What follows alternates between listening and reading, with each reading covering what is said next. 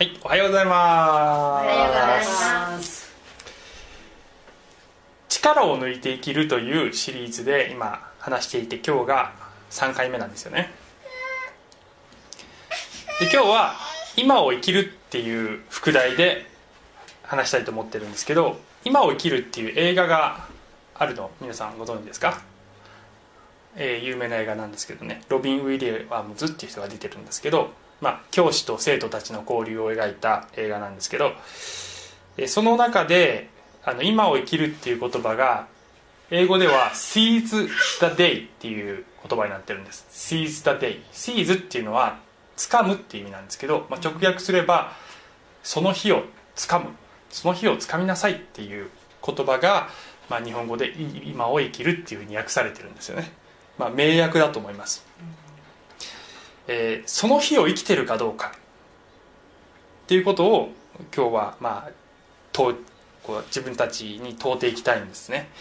で、えー先週は神様に委ねて、えー明日を心配せずに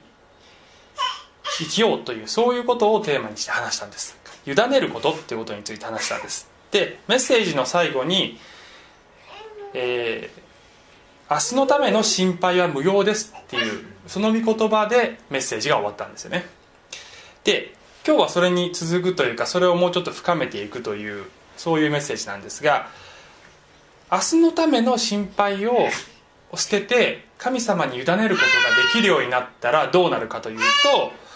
今を生きることができるようになるんです。逆に言うと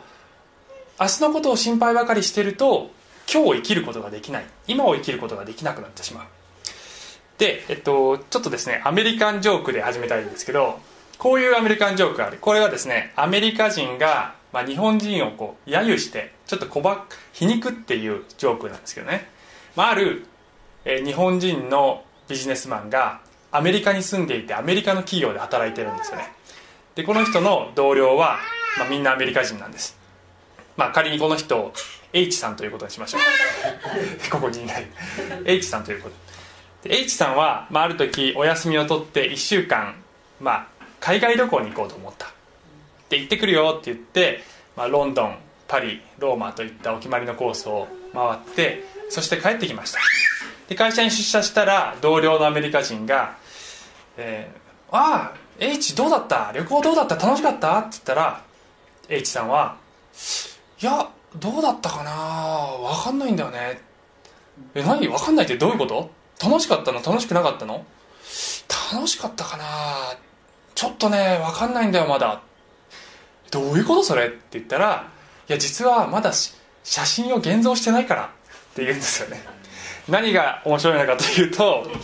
要するに日本人は旅行中にカメラばっかり撮ってるじゃないかと。ここにカメラぶら下げて。で旅行そのものに何十万もはたいてるのに旅行そのものは楽しまないで後で綺麗な写真を見れるかどうかばっかり心配してるんじゃないのっていうそういうことを皮肉ったまあジョークなんですけどね。あの今はこれが、まあ、カメラというよりスマホになってるかもしれないですね。あの何をしててもす人と会ってても、まあ、とにかくスマホで写真を撮ったり動画を撮ったりあるいは人と話をしててもメールを書いてたりその時その場所目の前にいる人に集中してないっていうような傾向があるかもしれないです、えーでそれはカメラのことスマホのことだけじゃなくて私たちの生き方そのものがそういう形になってしまっていることがあるのかもしれない。えつまり明日のこと未来のことばかり考えてしまうあまり今という時間を楽しめていない。今という時間を満喫していることができていないっていうことがあ多々あるのではないか、まあ、私は個人的にあの昔は本当にそういう感じだったんですけど今日のポイントは今ある恵みに感謝し今日を楽しもうじゃないですか。っていうふうに。えー聖書は今を生きなさいっていうふうに語っているんじゃないか。というふうに思ってます。今ある恵みに感謝し今日を楽しもう。これが今日の結論なんですけども、えーまあ、有名なこのマタイの福音書の箇所を読んでいきたいと思うんですが、えーこの箇所の最後に明日のことを思い煩うなというところが出てくるんですよね。マタイによる福音書6章26節から34節。空の鳥を見なさい。種まきもせず借り入れもせず蔵に収めることもしません。けれどもあなた方の天の父がこれを養っていてくださるのです。あなた方は鳥よりももっと優れたものではありませんか？あなた方のうち誰が心配したからといって自分の命を少しでも伸ばすことができますか？なぜ着物のことで心配するのですか？野の百合がどうして育つのかよくわきまえなさい。働きもせず紡ぎもしません。しかし私はあなた方に言います。映画を極めたソロモンでさえこのような花の一つほどにも着飾ってはいませんでした。今日あっても明日は炉に投げ込まれる野の草でさえ神はこれほどに装ってくださるのだからましてあなた方によくしてくださらないわけがありましょうか。信仰の薄い人たちそういうわけだから何を食べるか何を飲むか何を着るかなどと言って心配するのはやめなさい。こういうものは皆違法人が切に求めているものなのです。しかしあなた方の天の父はそれが皆あなた方に必要であることを知っておられます。だから神の国とその義とをまず第一に求めなさい。そうすればそれに加えてこれらのものは全て与えられます。だから明日のための心配は無用です。明日のことは明日が心配します。ロークはその日その日に十分あります。えっとですねこの箇所はイエス様の、まあ、有名な「三条の水訓」という一連の説教の中の一部分で非常に有名な箇所なんですけどもこの「空の鳥野の花」っていう、えー、ところに来るまでにどういう文脈でイエス様が語っているかというと、えー、富を主人にするのか神を主人にするのか誰も2人の主人に仕えることはできませんっていう言葉がこのさっきの箇所の前にあるんですよね。で、えー、どちらに使えるんですか？2つのものに、えー、土台を置くことはできないんですよ。神にも使え富にも使えることはできないんですよ。どちらがあなたの人生の土台ですか？という文脈の中でイエス様が、えー、この空の鳥野の百合という話をするんです。でさっきの御言葉をもう一回見ていきたいんですけども空の鳥を見なさいと。借り入れもしないし蔵に納めもしないと。だけど天の父が養ってくださってるじゃないか。であなた方は鳥よりももっと優れたものではありませんか？でこれはですねあの、ユダヤ人のラビが使う教授法の一つで小から大を導き出す教授法っていうのがあるんですけども教える時にこの小さいものがイエスならば大きいものはもっとそうじゃないかっていうそういう論法を使うんですよね。でイエス様も聖書の中でこういう論法で教えてる箇所がいっぱいあるんですけどもここでもそうなんです。つまり空の鳥っていうのが小でそれよりももっと優れた大である人間に対しては神様がちゃんと心配してくれてるから大丈夫だよっていうふうに言ってるわけですよね。で着物28節では、えー、着物のことに言及して野の百合を見なさいと。あんなに美しいじゃないか。29節。映画を極めたソロモンでさえこのような花の一つほどにも着飾っていませんでしたっていうんですよね。でソロモンっていうのは旧約聖書に出てくるイスラエルの国のですね、えー、かつて黄金時代を築いた王様で知恵があって、えー、すごくハンサムでそして富もあって何でも持ってたそういう王様だったわけですけどもそのソロモンでさえこの野の百合の一つってほどにも、えー、美しくはなかったよっていうふうに言うこのイエス様のこの言葉ってすごく素敵だなって私は個人的に思うんですが30節、えー、見ると「今日あっても明日は炉に投げ込まれる野の草さえ神はこれほどに装ってくださるのですから」ここでもまた小から大を導き出す論法を使ってるわけです。ましてあなた方にってくるわけですね。よくしてくださらないわけがありましょうか。しょうか、えー、花の一生は儚いじゃないか。人間の一生だって儚い。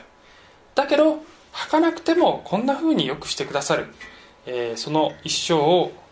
素晴らしいものにしてくれるくださるじゃないか。あなた方の一生もこんな風に美しくしてくださるんだよって言っていて信仰の薄い人たちっていうふうに言うわけですよね。でこれは別にイエス様が、えー、聴衆に嫌味を言っているわけではなくってポイントはですねこれは信仰の問題なんですよって言ってるんだと思うんですよね。つまり神様がどれほどに私たちを愛してくださっているかまたどれほど真実な方かということを信じるかどうかで私たちの生き方態度心の状態が変わってくるんだよ。ってことを言っている。神様に信頼すれば、えー、思い煩いから解放されもするしそれにとらわれるとらわれ、えー、信頼しなければとらわれもする。信仰がポイントなんですよ。っていうふうに言っているんだと思います。で31節そういうわけだから何を食べるか何を飲むか何を着るかなどと言って心配するのはやめなさい。こういうものは皆違法人が切に求めているものなのです。違法人というのはユダヤ人から見た時の外国人は皆違法人ということになるわけですが、えー、聖書の中ではユダヤ人イスラエルの人々は神様と特別な契約のもとにあって、え、本物の神様を知っているというふうに、まあ、自負しているわけですよね。で一方でここで違法人と言っているのはすなわちまだ神様を知らない人たちっていうふうに言い換えてもいいのではないでしょうか、えー、イエス様は神様を知らないと何を食べるか何を飲むか何を着るかといったようなことで心配してしまう。だけど神様を知っていればそういう心配から自由になれるはずでしょっていうふうに、えー、おっしゃっているんだと思います、えー、天の父はあなた方にそれがみんな必要であることを知ってる人は知ってるんだよ。で33節。えだから神の国とその義とをまず第一に求めなさい。そうすればそれに加えてこれらのものは全て与えられます、えー、つまり神様は私たちに必要なものを与えてくださるんだけどもそれはどんな、えー、生き方をしててもそうだというわけではないっていう一つの条件になってるんですよねこれ。つまり、えーどん、まあ、これは言ってみれば当たり前のことでどんな低たらくなあるいはどんな、えー、悪いことをして生きてたりしても神様が全部ちゃんと必要なものを備えてくださるっていうふうに、えー、言ってるわけではなくて、えー、ちゃんとした優先順位のもとに、えー、大切なものを大切にしていくときに、え必要なものを与えられるんだよっていうふうにおっしゃってるんですけど、この神の国とその義をまず第一に求めるというポイントについてはまた来週さらに深く考えていきたいので今日はちょっとそこまでにしておきたいと思います。いずれにしてもこの箇所はですねあの空の鳥や、えー、野の百合が働いてなくても養われてるからだからあなた方も働かなくてもいいんだよっていうふうに労働を否定してるわけではないわけですね。えー、労働の大切さは聖書はちゃんと、えー、別の箇所で教えています。それがポイントではなく神があ私たちが神に従って歩む時ちゃんと全て面倒を見てくれるんだよっていうことを言ってるわけです。そしてこの34節この言葉が続くわけですよね。明日のだから明日のための心配は無用なんだ。明日のことは明日が心配します。労苦はその日その日に十分ありますというふうにイエス様はおっしゃるわけです。でここでイエス様は神は私たちを養ってくださる着飾ってくださるっていうふうに言ってるんですけども養ってくださるっていうのは、まあ、いわば生活に必要な必需品がちゃんと備えられるよっていうことだと、まあ、思うんですよね。そう言い換えることができるんじゃないか。しかし着飾ってくださるって言った時にそれはそれ以上のことを言っているように思うんですよね。ただ単に最低限の着物が与えられるよって言ってるんじゃなくてイエス様は着飾ってくださるっていうふうに言ってるわけですよ。でそれはすなわちあの言い方を変えれば、えー、これは養ってくださるっていう方は生活の必需品でだけど生活の必需品が揃うだけで私たちは本当に人生を充実したあものとして生きていくことができない。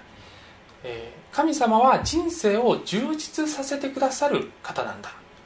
えーつまり必要最低限以上のもので人生を美しくしてくださる方なんだ。って言っているんだと私は思うんです。で特にこの着飾ってくださるっていうのはいわゆるハリウッドスターのようにきらびやかにし,えーしてくださるっていうことを言ってるのではなくてそもそもこの文脈は先ほど言ったように神なのか富なのかあなたの人生を支えているのはどっちなのかという文脈で語られているわけです。で野の百合はソロモンよりも美しいでしょっていうふうに言われている。つまり富で身を飾っていたソロモンよりも野の花は美しい。そしてあなた方はその野の百合よりも美しいってきてるわけだから要するに富による美しさで神はあなた方を飾ってくださるよというよりもイエス様は多分あなた方のすでに持っている内なる美しさっていうものがあって神はそのあなたの個性から来る。神がもともとあなたに与えておられる自然のままの美しさを最大限に引き上げてくださる。そういう神様なんだっていうことをおっしゃっているなと思うんです。えーもちろん神様は私たちに、えーいろいろな洋服とかを備えてくださることもあるわけですが、えーもっと深いえもっと、えー真の美しさというものが私たちの中にあって神様はあなた方をそのようにしてくださる。野の百合の美しさっていうのはそういうもんだよねっていうふうに言っておられるのではないか。でしょうか。であの4月にですねこの教会のこの新しい街道を記念してオープンハウスコンサートっていうのをやったんですけどその時に、まあ、劇をやってですね「コーディロイ」っていう劇をやってその劇に合わせるようにして少しショートメッセージを語ったんですね。その時にこういう話をちょっとしたんですしたんです。でちょっとあのその時に使ったこのスライドそのままなんですけどあのもう一回ちょっとご紹介したいんですが人間が本能的に求める2つの S っていうのがあるんですっていうことを言ったんですよね。一つは、まあ、英語で言うとセキュリティ。で、えー直訳すると安心安全っていう意味なんですけどもすなわち私たちは生命の維持っていうものがまず第一に、えー来なければいけない。それを求めている。それはどういう形で現れるかっていうと衣食住がまず揃っていなければならないというふうに考えるし、えー健康でなければ、えーいけない、えー自分の体がちゃんと機能してなければいけないと考えるしあるいは老後にちゃんと、えー食べていけるのかどうかということを心配したりする。つまり生命が維持されていくっていうことを、えーまず第一に人間は求めていく。しかしそれだけでは本当に、えー充実した、えー生き方をすることはできなくてもう一つの S スギニフィカンスっていうものも私たちは求めている。それは、まあ、直訳すれば意義っていう言葉になる。あるいは重要性っていう言葉になるんですけど存在価値があるっていうふうに自分でみ、えー考えることができなければそういうふうに感じることができなければ私たちは幸せにはなることができない。喜びがない。それはどういう形で私たちは求めていくかというと、まあ、通常人間関係を充実させたり、まあ、仕事を、まあ、仕事を食べ食べていくためだけに仕事をするんじゃなくて仕事の中でやりがいっていうものを求めていったりあるいは子育てだとかいろいろな趣味を持つことによって私たちは自分の人生は意味があるんだっていうふうにあるいは自分の存在には価値があるんだっていうふうに、えー感じたいわけですよね。で私たちのその行動の動機は全て突き詰めればこの2つの S に収束するわけです、えーどちらかを必ず求めてあるいはどちら両方を求めて私たちは生きている。でさっきのですねあの養ってくださるっていうのと着飾ってくださるっていうのは突き詰めれば結局この2つの S になるんじゃないかと私は思うんですよね。養ってくださるっていうのはすなわち生活の必需品だ。そして着飾ってくださるっていうのは着飾るっていうのはすなわち自分が重要であると感じたい。あるいは自分の人生が充実している。あるいは幸せであるっていうことを求める。その私たちのその2つの本能的に求めている2つのものに対して神様はちゃんと答えてくださるよっていうふうにイエス様が言っておられるのではないでしょうか。で、えー、この2つの S が大丈夫だっていうふうに私たちが分かったら初めて私たちは肩の力を抜いてそして今日という日をありのままに受け入れ受け止めそして今与えられている恵みを本当に、えー、感謝して生きることができるんじゃないかなと思うんですよね。一つですねある詩をご紹介したいんですけどもこの詩はですね、えー、私が高校を卒業する時に卒業雑誌に投稿されていた卒業生の詩なんですよね。つまり、えー、高校生高校を卒業する学生が書いた詩なんです。で「自問譚」っていうね詩なんですけどちょっと読みますね、えー、2ページ目もあるんですけど「僕は未来の自分に向かって思い切り叫んでやった。どうだい？そっちは？楽しいかい？悩み事はないかい？なんせ今の僕が君のために頑張っているのだから。君のために苦労しているのだからもちろんそっちは楽に幸せに暮らしているだろう。すると未来の僕が同じことを未来の未来の僕に叫んだ。未来の未来の僕未来の未来の自分を誇るように未来の自分は叫んだ。すると未来の未来の自分も同じことをした。僕の一言で児玉のように同じ言葉が飛び交う。しかし誰も過去の自分には答えようとはしなかったの。しなかった。みんな怖かったのだ。過去の自分が苦労してその上に立っている自分がまた苦労している。いつになったら楽になれるのか。未来のためと思ってやっていることは全て無駄なことなのか？この子供は無限につにつながっていくように思われた。とその時しゃがれた老人の声が何かをつぶやいた。児玉は一斉にやみ皆耳を傾けた。しかしもう遅かった。老人のつぶやき声は児玉にかきさかき消されたままでそれっきりだった。そして皆ほぼ同時に思った。聞こえなくてよかったと。自分が最後の瞬間に行き着くまでは知らない方がいいのだと。そう思った。その瞬間満足感とそして不充足感の入り混じった不思議な気持ちを抱きながらみんな一斉に働き出した。っていう詩なんですよね。これ高校生が書いてるんですよね。つまり、えー、みんな未来のために生きて未来のため明日のために今日を犠牲にしてるわけですよね。しかしこれを続けていく限り永久に幸せになれないんですよね。で最後にまああの人生の最後を迎えた老人が、まあ、本人なんですけど出てくるわけですけど何かをつぶやくんだけどかき消されて聞こえないわけですよね。で何を言ったのかなってまあ勝手に考えた時に過去の自分に対して今を生きなさいって言っているんじゃないかって僕は勝手に解釈をしているわけです。みんな未来を心配するのはもちろん大切かもしれないけど計画するのは大切かもしれないけどでもその時を生きなかったら永久に今を生きることはできないんだよっていうふうにこの老人は言ったのかもしれない。例えば私たちは私と妻は子供が欲しいというふうにずっとお祈りをしていた。で私たちはですねあの私たちはっていうかその人は皆何か願い事があってあるいは目標があって、えー、それが叶った時に初めてやっと自分の人生は幸せになれるとか、えー、その時にやっと自分の人生はスタートするんだっていうふうに思うんですよねきっと。例えば受験生は学校に合格したら大学に入ったら自分の人生始まるんじゃないか。あるいは就職活動している学生はいい会社に合格して社会人になれたらその時自分の人生はやっとスタートするんじゃないか。あるいは結婚したいと思ってる人は結婚できたらやっと自分は幸せになれる。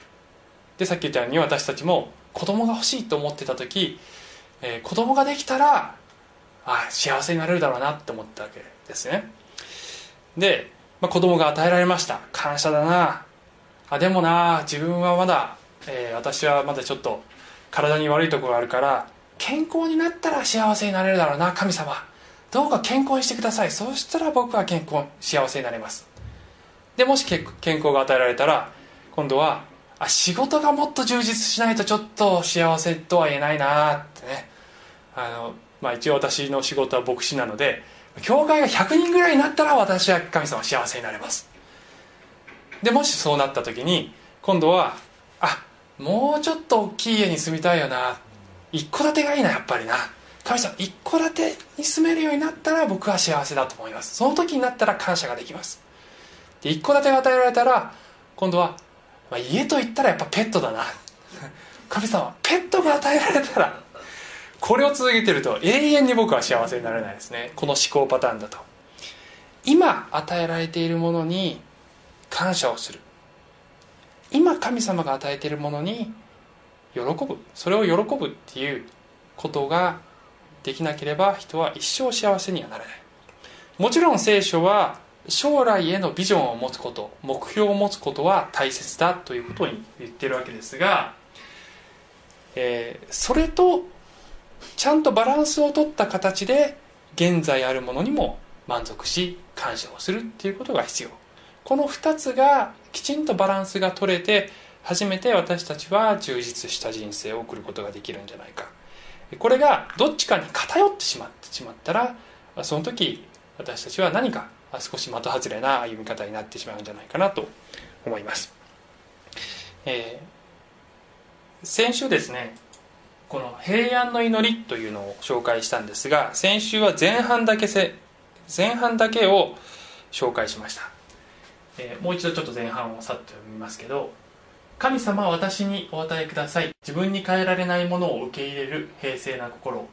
変えられるものは変えていく勇気を。そして2つのものを見分ける賢さを。というのが先週紹介した部分なんですけどこの部分その前半の部分が有名なんですが実は後半の部分もあるんですよねこれ。一日単位で生き一瞬一瞬を楽しみ。この罪に満ちた世界を自分がそこに染まるのでなくあるがままに受け入れ私が御心に明け渡すならばあなたが全てを整えてくださると信頼しそれによってこの世においては適度な幸せに。次の世においてはあなたの御そばで最高の幸せにおらせてください。という後半があるんです。一日単位で生き一瞬一瞬を楽しみっていうのはすなわち今を生きることができますように。っていうことを言っているのではないでしょうか、えー、まさにこの祈りをする時このことを神様がこんな生き方ができるように神様がしてくださる時に私たちは本当に肩の力を抜いて、えー、喜びに満ちた生き方ができると思います。そして神様がそれをしてくださるっていうことをなぜ信じられるかというとそれは神様が御子を私たちに与えるほどに私たちを愛してくださる神様だから。そこに神様の愛の証明があるからだから私たちは完全に神様に信頼して歩むことができるんだと思います。最後にこの御言葉。これは主が設けられた日である。この日を楽しみ。喜ぼう。お祈りします。愛する天皇お父様。ありがとうございます。あなたは私たちに将来へのビジョンや目標を与えてくださると同時にしかし、えー、未来に生きるのではなくて今という時間、えー、その目標や願い事への途中にある路上にあるその時間をもあなたが恵みで満たし、えー、てくださっている。その時間をも楽しむことができるんだよというふうに言ってくださっているのだと思います。神様どうぞ私たちが今日という日を楽しむことができるように。今日今与えられているあなたの恵みがどれほど素晴らしいか。それを感謝して毎日を大切に歩むことができるようにしてください。イエス様の名前によってお祈りします。